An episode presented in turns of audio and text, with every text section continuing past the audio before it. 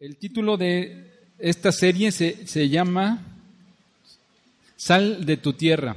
¿Cómo a qué le suena Sal de tu tierra? Que nos vayamos, dice Omar. ¿Cómo, Miguel? Salir de nuestra comodidad o comunidad. ¿Qué dijiste? Comodidad.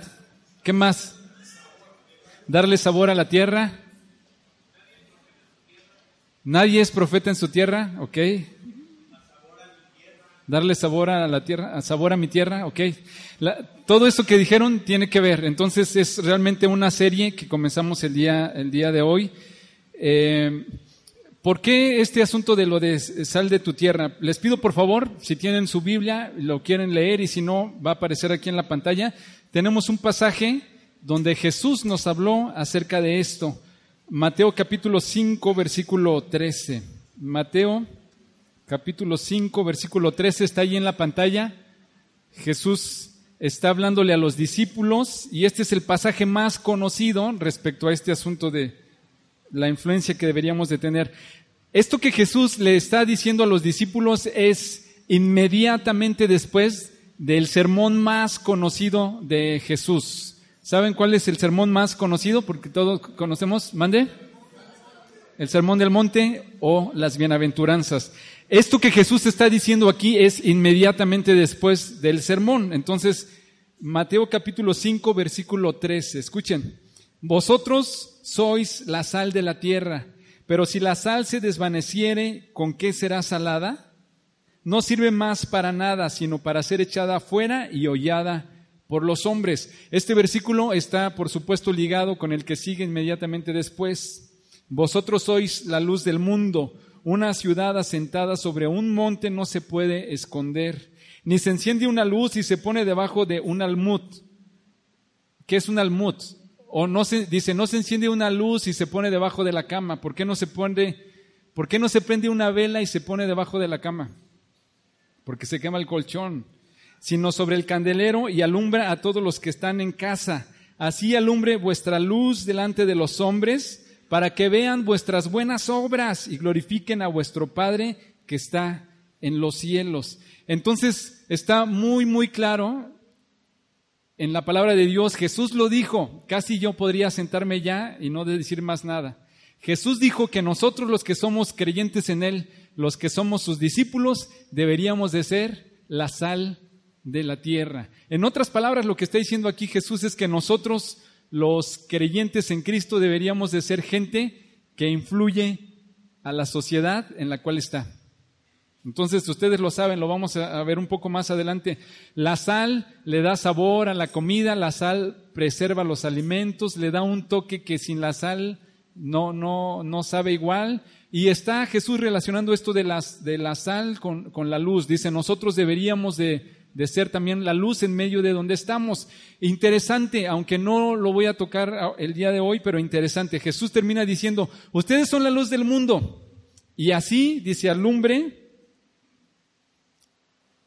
su comportamiento o su manera de ser delante de los hombres. Fíjense lo que termina diciendo el pasaje ahí, para que los hombres vean las buenas obras que ustedes hacen y entonces Dios pueda ser glorificado. O sea, si Dios, si Jesús nos llama para que nosotros hagamos eh, buenas obras.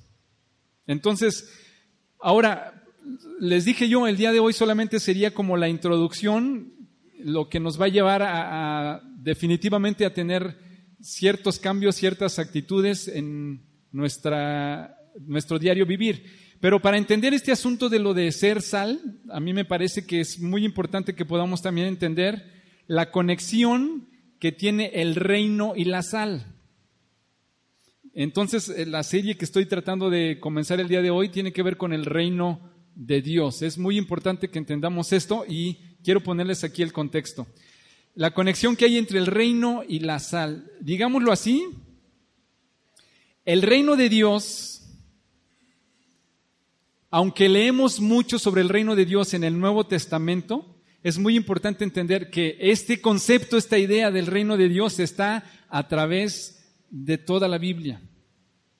No tenemos el tiempo para poderlo hacer, pero está en el Antiguo Testamento. Y quisiera solamente mencionarles tres ejemplos de lo que la palabra de Dios nos habla en el Antiguo Testamento respecto al asunto del reino de Dios. Está, no es un asunto moderno, por así decirlo, el reino de Dios no es algo que comienza en el Nuevo Testamento cuando Jesús vino, existe desde siempre. Entonces, por favor, acompáñenme y vamos a leer muy rápidamente estos tres pasajes. Si ustedes se fijan, no tienen, digamos, mucha conexión allí uno con el otro, porque están en lugares completamente diferentes en la Biblia, pero leamos Éxodo capítulo 19, versículos 5 y 6. Es Dios hablándole al pueblo de Israel. Éxodo capítulo 19, versículos 5 y 6. Lo leo. Ahora pues, si diereis oído a mi voz y guardareis mi pacto, vosotros seréis mi especial tesoro sobre todos los pueblos, porque mía es toda la tierra, y vosotros me seréis un reino de sacerdotes y gente santa. Estas son las palabras que dirás a los hijos de Israel. Es Dios hablándole a Moisés, diciéndole que Dios ha escogido al pueblo de Israel, lo ha sacado de la nación de Egipto para ser un pueblo especial, un reino especial que Dios está preparando y escogiendo. Aquí, por favor, déjenme ponerles el contexto.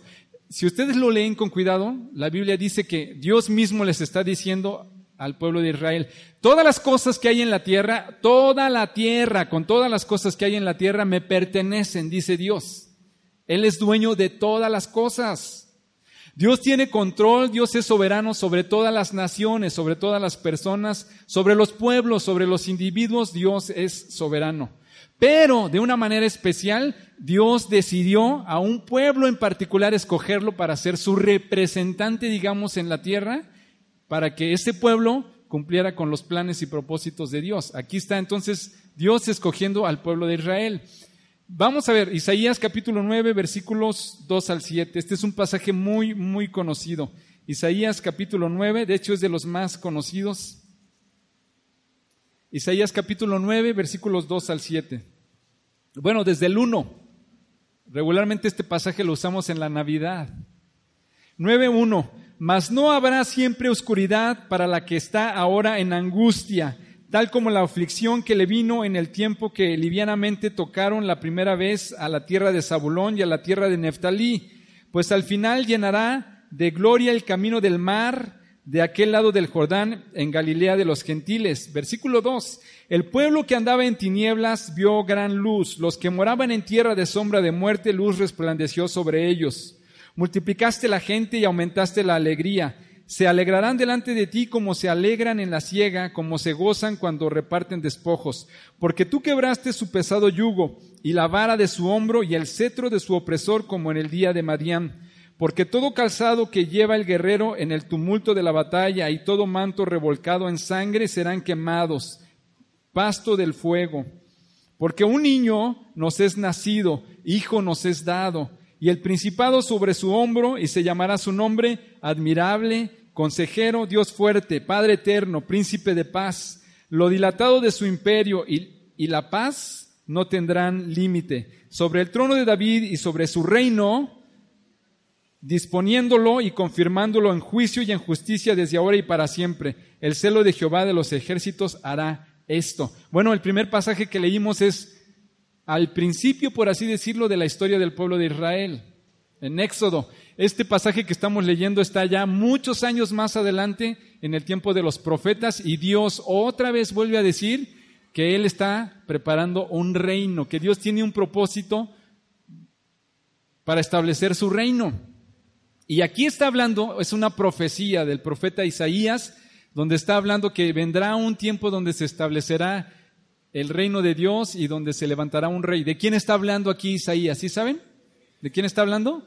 De Jesús. Dice, está hablando desde su nacimiento, un niño nos es nacido, hijo nos es dado, y él será el rey que tendrá dominio sobre el reino que Dios está preparando. Así que desde el Antiguo Testamento está ahí muy, muy claro que Dios está con el propósito de establecer un reino. Bueno, tenemos el libro de Jonás, por supuesto que no lo vamos a leer, pero este es un buen ejemplo del propósito que Dios tiene. El propósito de Dios es no solamente rescatar a un grupo en particular, que sí era el pueblo de Israel, pero aquí Jonás es un ejemplo de lo que Dios quiere hacer. No solamente el pueblo de Israel, sino que todas las naciones también puedan escuchar de que hay esperanza en Cristo, de que Él es el Rey y de que vendrá y que establecerá su reino para siempre. Entonces, si ustedes lo recuerdan, el, el caso de Jonás es Dios está levantando a un hombre, un israelita, y le está pidiendo que vaya y le hable al pueblo de Nínive, que vaya a Nínive, que vaya, que predique. Es un pueblo que no tiene nada que ver con los propósitos de Dios, pero le dice, ve y háblales, y si se arrepienten yo tendré misericordia de ellos, ve y predícales, y entonces que se establezca también la autoridad del reino de Dios en ese pueblo que no era el pueblo de Israel. Entonces, solamente estos tres ejemplos para ilustrarles que a través de toda la Biblia, Dios ha tenido ese propósito de establecer su reino en esta tierra. Y podríamos leer muchos más pasajes, solamente esos tres como una idea. Bueno, en el Nuevo Testamento también, por supuesto que tendría que estar. Ahora, no, no, no, o traten de no perderse en esto que les estoy diciendo. Estamos tratando de ligar esto que yo les digo, que tenemos que ser sal, sal para influenciar la tierra o la sociedad donde estamos, pero también tenemos un llamado de Dios para salir de nuestra comodidad o de nuestra comunidad también. Y ojalá que cuando termináramos esta serie, pues más de uno pudiéramos reaccionar para convertirnos en influencia donde estamos, pero también más de uno tomara la decisión de decir, sí, yo creo que Dios me está llamando y me voy para otro lugar, ¿no? Entonces, estoy tratando de comunicarles la relación entonces que hay entre el reino y la sal, por así decirlo. El Nuevo Testamento entonces, ahí nos está hablando también acerca de el reino de Dios. Y si me acompañan, leemos estos pasajes también rápidamente. Marcos capítulo 1, versículo 15. Marcos 1, 15.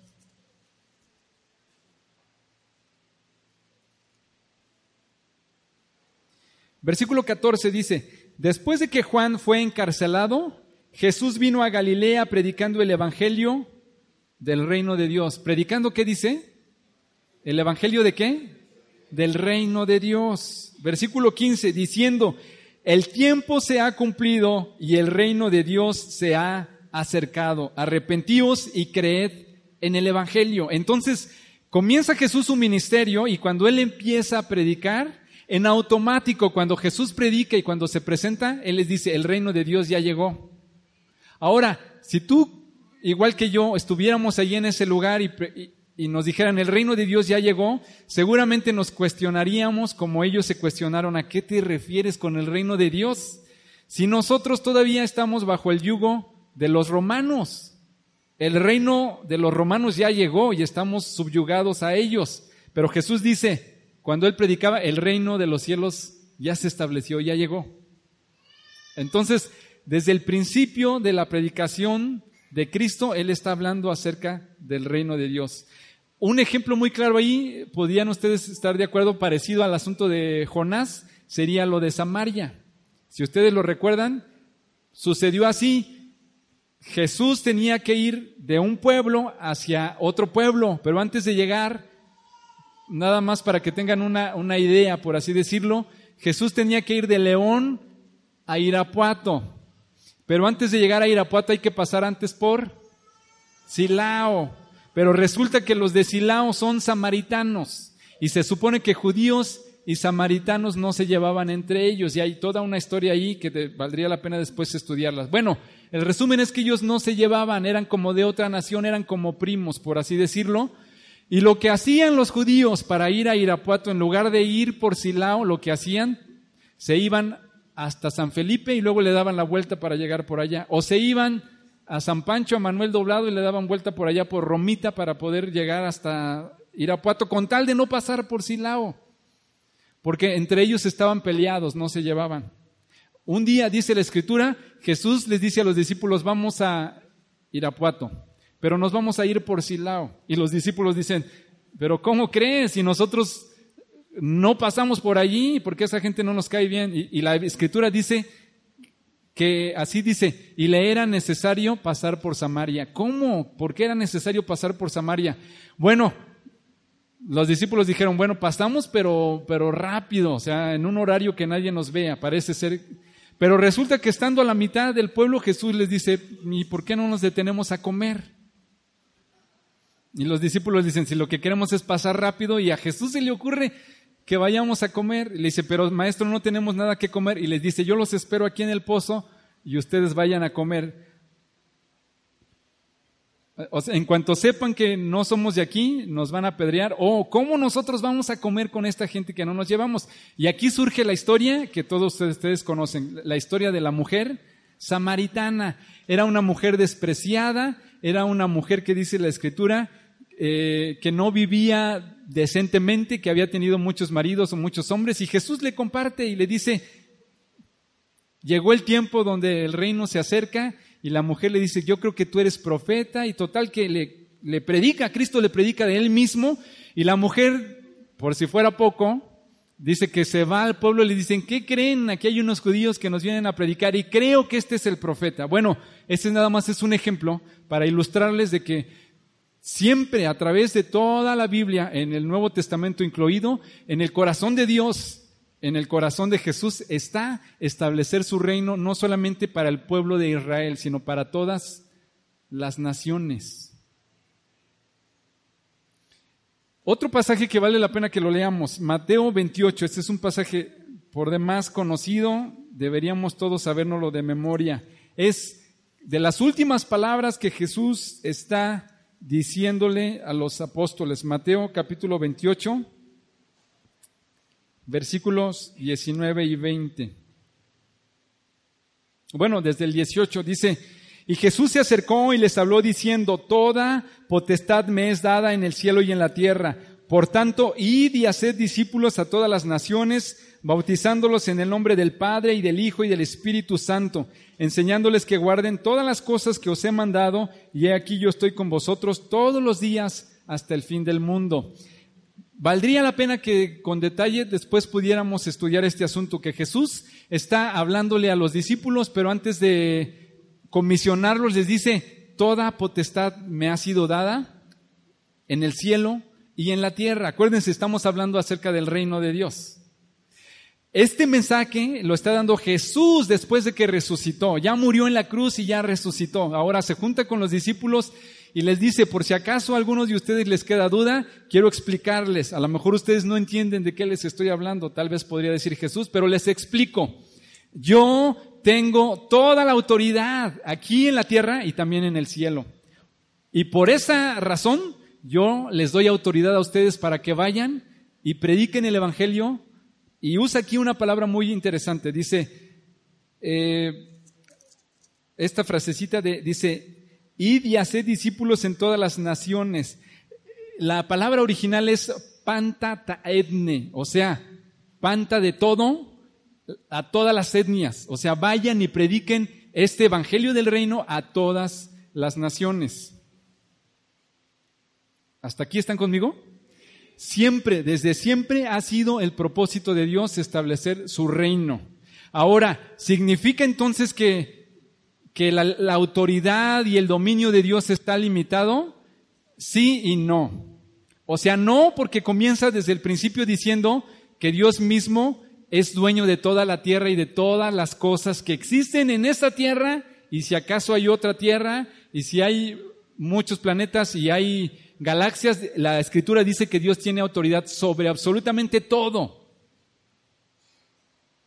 Y no es así como que este es el reino de Dios y acá hay otra cosa que quién sabe de dónde salió. No, no, no. La Biblia dice Dios tiene control absolutamente de todo.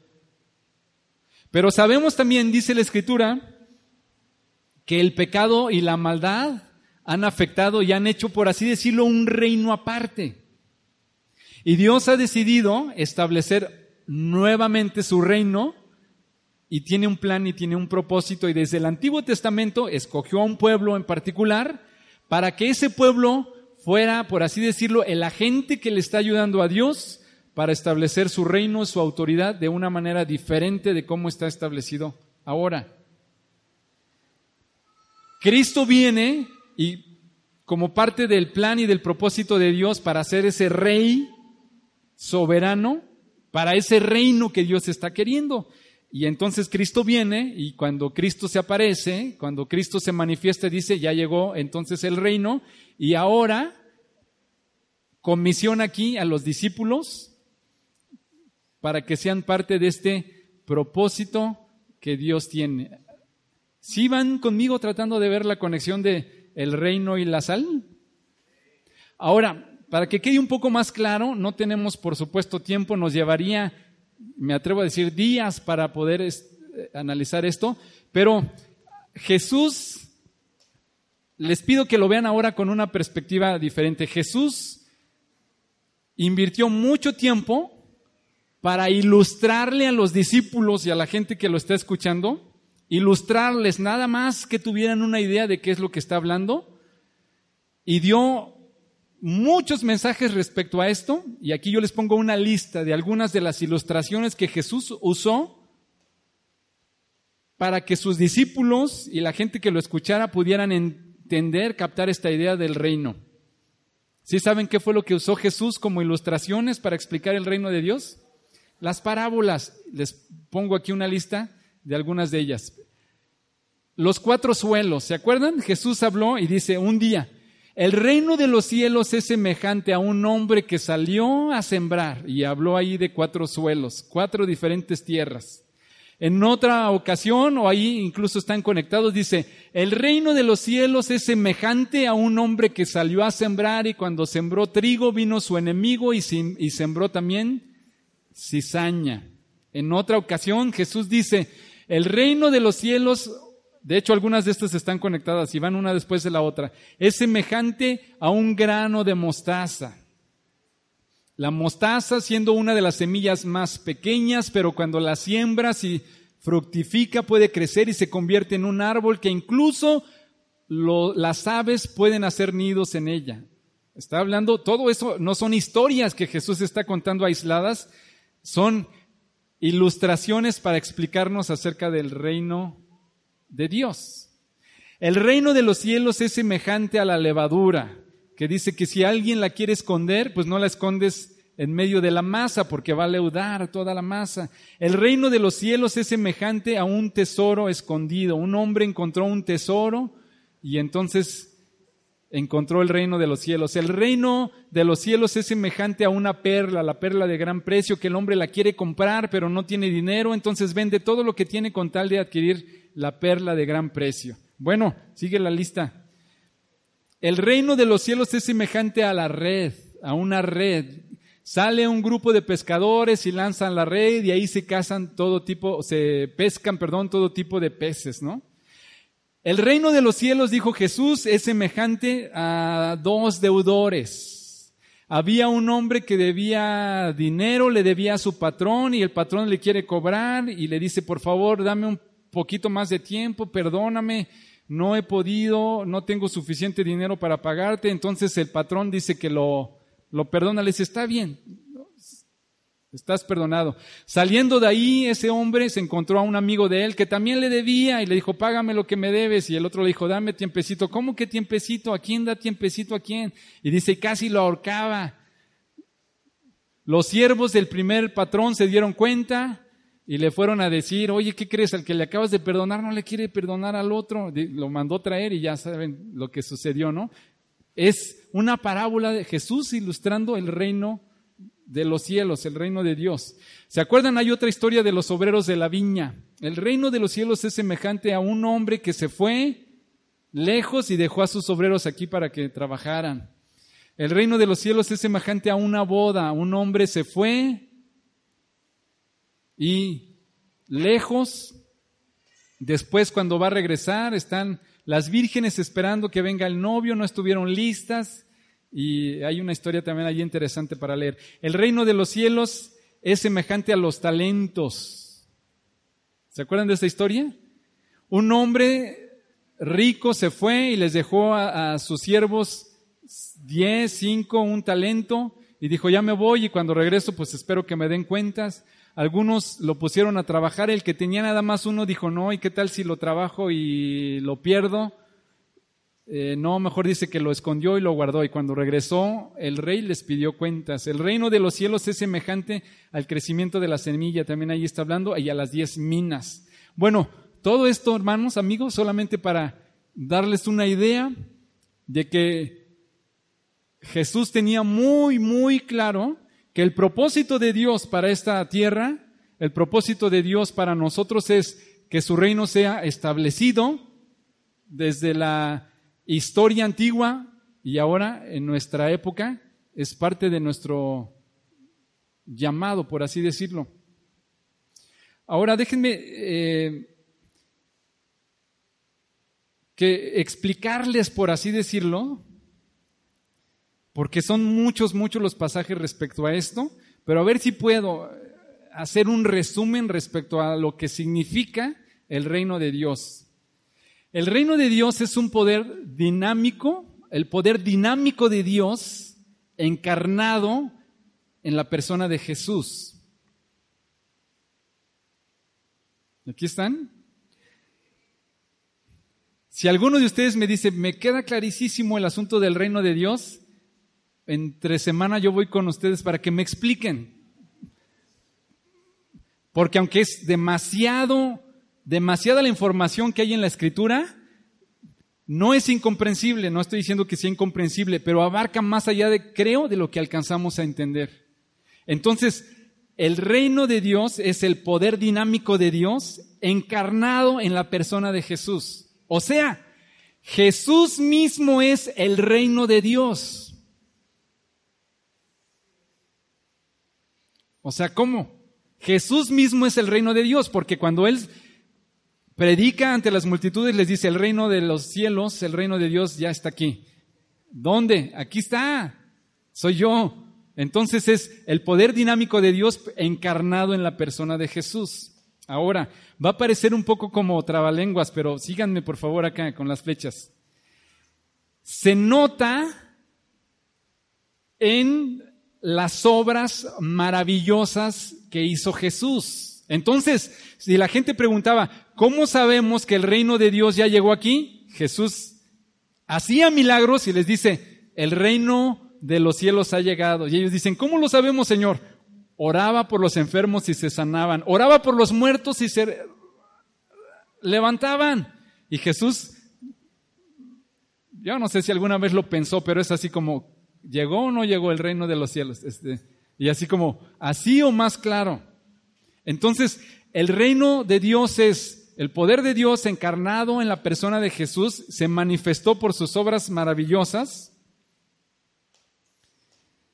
se manifestó en su muerte y en su resurrección. ¿Por qué? Porque si ustedes lo recuerdan, incluso en el libro de los Hechos, cuando persiguieron a los discípulos, las autoridades los detuvieron y a un hombre de las autoridades allí, un consejero, le dijeron, ¿qué haremos con estos discípulos, estos seguidores de Jesús? Y él dice, yo les recomiendo que hagamos algo, porque antes de que viniera este Jesús, otros ya se habían levantado también habían juntado un grupo de personas, incluso si ustedes leen en la historia, se van a dar cuenta que más o menos en la época de Jesús, otros hombres ya se habían levantado y también hacían milagros.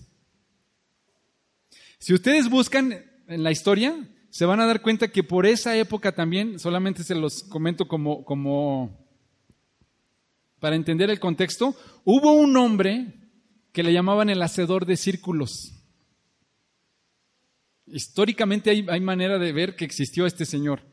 Dice que él andaba por las calles y andaba hablando acerca de Dios, o andaba hablando de sus rollos también, pero dice que se paraba en un lugar, en una plaza, imagínense allá en una plaza en un pueblo, que se paraba, traía, dice que una, una vara, un, un bastón, acuérdense, esto es historia, lo pueden encontrar en la historia, no lo busquen en la Biblia, no está, en la historia lo pueden encontrar. Separaba este hombre, dice que separaba, empezaba a juntar un grupo de personas, juntaba su, usaba su bastón y trazaba un círculo alrededor de él. Y después dice que proclamaba y decía, Dios, yo que creo que tú eres poderoso, te quiero pedir que mandes lluvia y no me voy a ir de aquí hasta que no mandes lluvia en este círculo que acabo de trazar. Y dice que duraba mucho tiempo hasta que no llovía solamente en el círculo. Es algo milagroso. Busquen en la historia, lean el hacedor de círculos. Bueno, pudiéramos decir, este hombre pudiera decir, el reino de Dios ya llegó porque vean lo que yo hago. Jesús dijo, el reino de los cielos ya llegó, hizo obras maravillosas, pero algo que jamás nadie ha podido hacer es que Jesús murió y resucitó. Y esa es otra muestra de que el reino de Dios llegó en la persona de Jesucristo. Entonces, el hacedor de círculos, a lo mejor algunos de ustedes ni sabían de que existía él, se los acabo de comentar, como muchas otras personas que se levantaron diciendo, venimos en nombre de Dios y no era verdad. Cristo vino, predicó y habló acerca de Dios, murió y resucitó, y cuando volvió a la vida otra vez, si alguien lo dudaba, aquí había un dudoso desde hace rato, yo lo estaba viendo, es así como, así o más, ¿qué te parece, no? ¿El reino de los cielos llegó o no? Si los mismos discípulos lo dudaban, decían, híjole, de, hecho lo dudaron porque dijeron, y ahora ya que se murió, este, ¿qué vamos a hacer? Jesús resucitó y se les aparece y dice, y lo ven se aparece y todavía Tomás dice, no, no, no, a, mí no me cuentan, ustedes dicen que Jesús vino, pero yo no estaba aquí, hasta que yo no lo vea. Se le aparece Jesús y cuando lo ve así como se echó un trago de saliva como el que me acabo de echar y le dice, acércate, ven, ¿quieres ver que es verdad? Entonces, a través de la muerte y la resurrección de Jesús, es una manifestación, una prueba del reino de Dios. Ahora fíjense, por favor, síganme con esto. Por ello, no solamente por sus milagros, sino porque también murió y resucitó, por ello Jesús es proclamado el Señor del universo. Entonces, lea, vean ustedes con cuidado y se darán cuenta, ¿cómo es llamado Jesús? Es llamado el Maestro, es llamado el Profeta, es llamado el Mesías, pero sobre todas las cosas, si ustedes lo leen en el Nuevo Testamento, dice, y sobre todas las cosas se le dio un nuevo nombre, y Él es Señor de señores, para que delante de Él, dice, toda rodilla se doble y toda lengua confiese que Jesús es el Señor, porque ese es el plan y el propósito de Dios. Después, entonces se aparece Jesús, pero no solamente se apareció y dijimos, ah, es un niño, el niño Dios. No, ese niño tuvo que crecer, hacer obras maravillosas, morir y resucitar, y como resultado de eso, regresa a la diestra del Padre y se le da un nuevo nombre. Todo esto tiene que ver con el reino de Dios. Sigamos. Entonces, es un poder también el reino de Dios que actúa en las personas, pero también es una esfera a la que se entra al reconocer a Jesús. La confusión está clarísima, ¿verdad? Entonces, hasta aquí donde vamos. El reino de, de, Dios, el reino de los cielos, es el poder dinámico de Dios encarnado en la persona de Jesús, se manifestó en sus obras y en sus milagros, se manifestó en su muerte y en su resurrección, y como resultado de eso Jesús es llamado el Señor de señores. Pero también entonces el reino de Dios es un poder que actúa en las personas. ¿Por qué actúa ese poder en las personas? Porque esas personas que creen en Jesús como Señor y Salvador entran, por así decirlo, en una esfera que es el reino de Dios. La persona que reconoce a Cristo como su Señor y su Salvador entra a esa esfera o a esa, díganme otra palabra para esfera. Ese globo, ese club, dijo alguien, esa presencia, ese espacio, pero no necesariamente físico, porque hay gente que está en China ahora mismo, bueno, están durmiendo, ¿verdad? O no sé qué estarán haciendo, pero son parte del reino de Dios. Hace unos días estaba yo escribiendo con Douglas, Douglas Bell, ustedes lo conocen, es, un inglés que trabaja acá con nosotros en Nuevas Fronteras en, en México. Me escribe un correo y yo siempre estoy calculando, a la hora que me lo escribió son ocho horas después. Entonces, ayer me mandó un correo a las 2, 3 de la tarde, más 8, 10, 11 de la noche, entonces ya le pongo ya, ya, vete a dormir, córrele, ya son... son parte del reino de Dios otras personas que están en otros países, ¿no? Y si se estableciera una iglesia en la luna, son parte del reino de Dios y no importa, no es un lugar, no es algo físico. Entonces esta esfera es algo espiritual, pero también se manifiesta físicamente. Entonces, les voy tratando de comunicar la idea, es, es un poder que actúa en las personas, pero también es... Así que en un lugar, en este mismo lugar, en un elevador, en una escuela, en un consultorio, en un hospital, Paco, en una empresa, Tú podrías entrar y ver, todas estas personas están en este cuarto, sí, pero no todas pertenecen al reino de Dios. Y no traemos una R aquí marcada como para decir, ah, ese sí, ese no. Entonces, imagínense que eso fuera. De hecho, hay una película, yo no la vi, me la platicó mi esposa, eh, mis hijos. Eh, no, este, ¿Recuerdas cómo se llama? Bueno, déjenme, se, los, se los voy a conseguir. Solamente vi el, el, vi la propaganda y se me hizo muy interesante, pero es de un joven que tiene un problema mental y se manifiesta ese problema de repente eh, tiene como ciertas manías, por así decirlo, pero una de las que se manifiesta, esas manías, es que él trabaja en el cine, en la, en, no en la taquilla, sino cuando tú entregas tu boleto. Entonces está bien interesante esa escena porque llega la gente y una de las manías que, que, manifiesta es que eh, él piensa que él puede decidir quién se va al cielo y quién se va al infierno. Entonces llega, imagínense que llegan una pareja y dice, cielo, infierno. Y la gente se queda así como muy sorprendida. Cielo, cielo, cielo, infierno. Y luego de repente en una de esas ya se enoja y, es así como, todos los de este lado fórmense, van al infierno, ¿no? Y todos los de este lado van al cielo. Imagínense que tuviéramos esa potestad. No es así. Pero sí dice la escritura que donde quiera que nosotros andemos o donde tú estés, los creyentes en Cristo son parte del reino de Dios. Y sí hay una distinción espiritual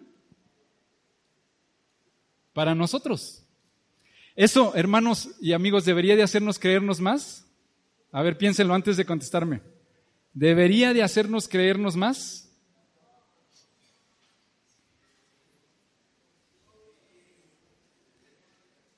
Mejor no digan sí por lo que sigue. Sigamos.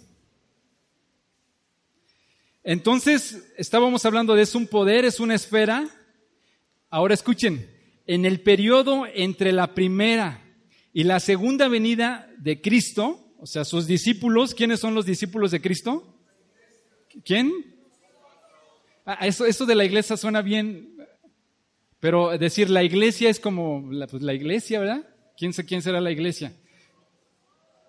los discípulos, nosotros los que hemos creído en Él, entre el periodo de la primera y la segunda venida de Cristo, o sea, su iglesia, los discípulos proclaman su señorío en todo el mundo.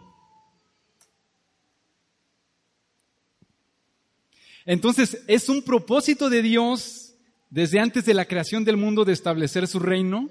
Escogió al pueblo de Israel pero después escoge a unos que no son del pueblo de Israel. A través de la obra, la muerte y la resurrección de Cristo, nosotros tenemos acceso a ese poder dinámico, a esa esfera dinámica, a través de la muerte y la resurrección de Cristo, y nos convertimos entonces en discípulos de Él, seguidores de Él.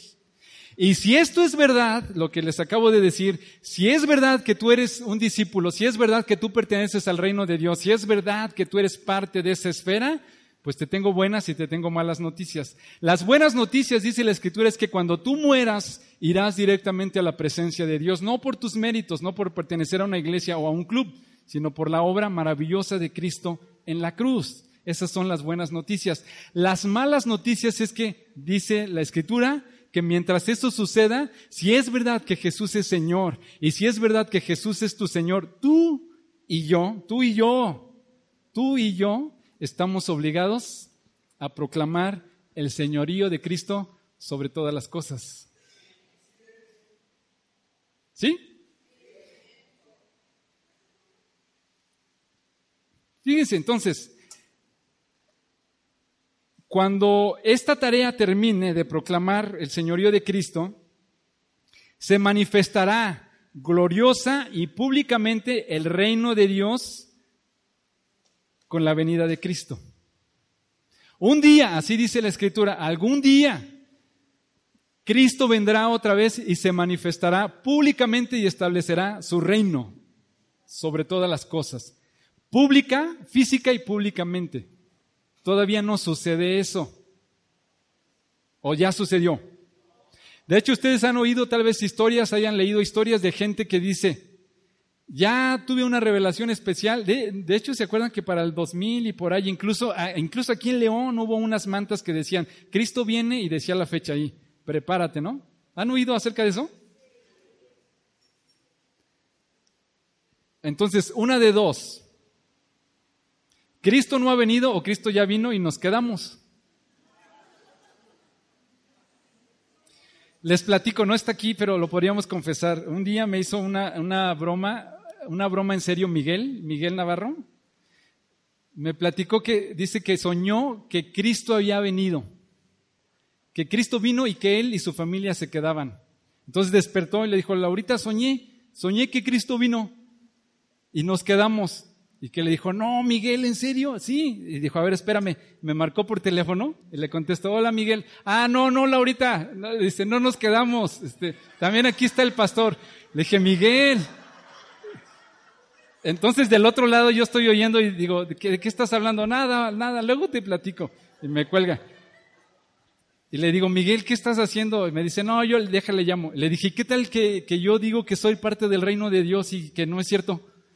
Me dijo, bueno, por si sí o no, pues ya nos quedamos juntos, ¿verdad? Pero este, bueno, la idea, según lo que dice la escritura, es algún día Jesús se manifestará física y públicamente.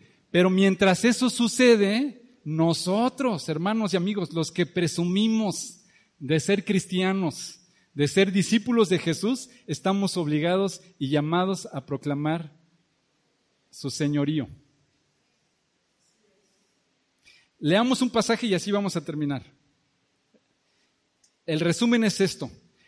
En un concepto simple, el reino de Dios es el dominio, la soberanía y la autoridad de Dios sobre todas las cosas. ¿Están de acuerdo? ¿Están de acuerdo?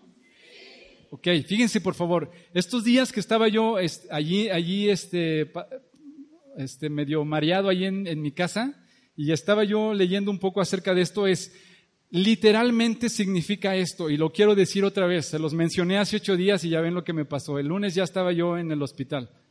Literalmente lo que esto quiere decir es que si creemos que Jesús es el Señor, entonces Jesús es el Señor sobre tu vida. Jesús es el Señor sobre tus fuerzas, sobre tu salud. Jesús es el Señor sobre tus recursos. ¿Sí sabías eso? Ah, no, no, no, no, no, ahí espérame. O sea, Jesús es el Señor de lo que yo doy de ofrenda y Él ahí que Él haga. No, no. Si eso es verdad, Jesús es el Señor de lo que tú ganas. Jesús es el Señor de tus hijos, si es que tú lo reconoces. Ah, ahí, a lo que tú quieras, pero eso, eso no me lo toques. Debería de ser el Señor de absolutamente todo lo que tenemos les voy comunicando la idea, por eso les decía yo, nada más que esto sea la introducción para todo lo demás que tenemos que hablar. El reino de Dios es el dominio, la soberanía, la autoridad de Dios sobre todas las cosas. Y aquí hago un paréntesis antes de que vayamos al último versículo para leer. Fíjense, si, si yo estoy equivocado, por favor, tómese un tiempito para después acercarse y decirme respecto a esto. Precisamente por este asunto de la soberanía de Dios es que yo tengo un poco de conflictos. Cuando una persona que está necesitada de algo se acerca con nosotros y rápidamente le decimos, ¿no te gustaría entregarle tu vida a Cristo? ¿No quisieras hacer esta oración de Romanos? Precisamente por este asunto de la soberanía. Les he platicado ya esta historia, que de repente gente se acerca y dice, es que estoy pastor, estoy súper necesitado, me está yendo muy mal en mi trabajo, o mi esposa me quiere dejar o no sé qué hacer con mis hijos y, y yo siempre les pregunto, ¿qué estarías dispuesto a hacer con tal de que la situación cambie? Cuando alguien está en una situación de verdadera crisis, ¿qué creen que están dispuestos a hacer con tal de que la situación cambie? ¿Mande? Lo que sea, lo que sea. Entonces, si se encuentran a alguien que dice, no, mira, deberías de ir con aquel señor para que te haga una limpia, ¿qué creen que van a hacer? Más de uno de ustedes lo hicieron. Ah, sí, sí voy a ir con don Cuco, que es bien bueno. Pero si te dijeran, no, ve a Cuba, porque allá venden no sé qué cosa que si le das a tu marido va a volver, si tienes el dinero irías. ¿Verdad que sí? Se los digo con respeto. Yo tengo conflicto con gente así, porque yo digo, entonces si yo te digo que tú le entregues tu vida a Cristo, ¿lo harías? Claro que sí. No sabes lo que estás diciendo. Porque me acabas de decir que serías capaz de hacerte una limpia. O sea, no entiendes de qué estamos hablando. Estamos hablando de la soberanía de Dios, la autoridad de Cristo en tu vida. Y significa que le entregas tu vida y igual y te sana y igual y no. Igual le entregas tu vida y Él es Señor de tu vida y igual y tu marido no regresa. Es más, te quiero decir una cosa, muy probablemente no va a regresar una vez que sepa que eres cristiana. Y va a decir, ah, y ahora ya eres de los protestantes y ahora ya me estás cambiando de religión. No. Y viene la gente y nos dice, pues la cosa está peor, ahora no solamente no tengo trabajo, sino mi marido ya no me quiere, ¿no? ¿Les ha pasado eso o no? Esto tiene que ver con este asunto de la autoridad de Dios. Por eso yo prefiero no ser tan pronto como Cualquier persona ya repite y, después le preguntas unos días después, oye, pero tú entregaste tu vida a Cristo. ¿Yo qué? ¿Tú entregaste tu vida a Cristo? ¿Cuándo? ¿No te acuerdas aquella vez que hicimos, ah, la vez que me hiciste repetir algo? Pues sí, le estabas entregando tu vida a Cristo. Pues a mí nunca nadie me dijo eso. O sea, tú me dijiste que si repetía las palabras mágicas ya. Este asunto tiene que ver con eso, la autoridad de Cristo en tu vida. Es radical. Los discípulos lo alcanzaron a entender, lo alcanzaron a entender que, que estuvieron dispuestos a dar su vida. El reino de Dios tiene que ver con esto. Leamos entonces este pasaje último. Si es un mensaje a través de toda la Biblia, es un mensaje para la iglesia y leamos 2 Corintios capítulo 5 versículo 17 al 19. Me parece que sería una buena tarea para esta semana. 2 Corintios capítulo 5 versículo 17. Ah, desde el 16, vean. De manera que nosotros, es el apóstol Pablo escribiéndole a los Corintios, de manera que nosotros de aquí en adelante a nadie conocemos según la carne. Y aun si a Cristo conocimos según la carne, ya no lo conocemos así. De modo que si alguno está en Cristo, nueva criatura es. Las cosas viejas pasaron y he aquí todas son hechas nuevas. ¿Por qué? Porque ahora pertenecemos al reino de Dios, entramos a esa esfera donde ya tendríamos que ver las cosas de una manera distinta. Versículo 18. Y todo esto proviene de Dios, quien nos reconcilió consigo mismo por Cristo y nos dio el ministerio de la reconciliación. Que Dios estaba en Cristo reconciliando consigo al mundo, no tomándoles en cuenta a los hombres sus pecados, y nos encargó a nosotros la palabra de la reconciliación. ¿Sí? Lo que está diciendo entonces, Dios se propuso reconciliar a la gente con Él mismo. ¿Cómo? No hay manera. Aunque la gente se esfuerce en ser buenos y llevar sacrificios, no hay manera. Dios dijo, lo vamos a lograr, pero por supuesto que lo vamos a lograr. Necesitamos un reconciliador. Alguien que sea limpio, puro, sin mancha, que pueda estar delante de mí diciéndome, yo abogo por todos estos. Y así sucedió. Dios mismo, sabiendo que nosotros no éramos capaces, envió a su Hijo. Su Hijo fue ofrecido por nosotros y a través de su muerte, Cristo nos reconcilió con Dios. Ahora, todos los que decimos que pertenecemos al reino de Dios, tenemos ese llamado, el llamado de la reconciliación. La gente que está en conflicto con Dios, nosotros somos llamados a decirle, ay, esperanza. Tú te puedes reconciliar con Dios y la gente dice, yo creo que para mí no hay esperanza. Yo creo que sí. Y la esperanza no soy yo, ni es que te unas a la red. La esperanza es Cristo. Y que te reconcilies con Él. Nosotros somos llamados para ser reconciliadores. Entonces, termino diciéndoles, quedó un poco más claro lo que Jesús les está diciendo a los discípulos. Ustedes son la sal de la tierra. Y al principio ellos decían, mm, ¿y eso qué será? Ustedes son la gente llamada por Dios por el puro hecho de pertenecer a su reino para cumplir con el propósito de Dios. ¿Cuál es el propósito de Dios? Que nos podamos reconciliar y que Él sea Señor y soberano de tu vida y de todo en lo que tú tienes influencia. Por esa razón, ¿me ayudas Cosme para terminar? Por esa razón, yo les decía, es importante escuchar lo que nos tenía que decir Manuel, lo que nos tenía que decir Judith. Y ustedes dicen, bueno, por favor, ¿podría alguien decirnos cuánta gente de los de allá entregaron su vida a Cristo y hicieron la oración?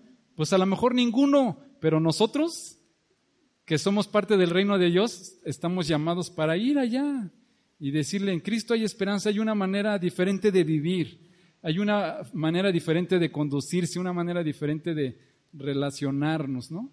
Entonces, les animo, ¿qué tal si esta semana pensamos, oramos y si hay alguna cosa allí en la que podemos trabajar para la reconciliación, hagámoslo? Te animo que pienses esta semana en, en tus recursos. Si ustedes lo recuerdan, leímos en el devocional esta semana para los que están leyendo el devocional, está hablando ahí acerca de las ofrendas y de los hijos de Elí. Y en la reflexión me llamó mucho la atención algo que dice, y de repente el pueblo de Israel perdía la perspectiva y para la ofrenda no traían lo mejor. Dios les había pedido que llevaran lo mejor. Dice, llevaban una oveja que estaba manca, una oveja que estaba tuerta, una oveja que le faltaba una oreja, ¿no? Y se acuerdan el pasaje allí, está hablando y dice, a ver, a ver, eso no se lo llevarías al rey. O sea, en otras palabras, yo estaba pensando, en un cumpleaños de alguien que tú verdaderamente aprecias, no le dices, ah, mira, ya te traje, te traje esta camisa, ya está usada y le faltan tres botones, pero de todo corazón. ¿Qué, qué diría la persona? Honestamente te lo agradezco, pero pues póntela tú, o sea, si, tanto la aprecias, ¿no? ¿Sí o no? A la gente que amamos, tratas de darle lo mejor. Estaba yo pensando en esto. Decimos, Dios es Señor y es soberano y le damos lo que nos sobra. Y ay Señor, te doy estos cinco minutitos, ¿eh? porque no tengo más. Este. O estos pesitos porque pues es lo que me encontré, ¿no? De eso se trata el reino de Dios. Hoy vimos la introducción.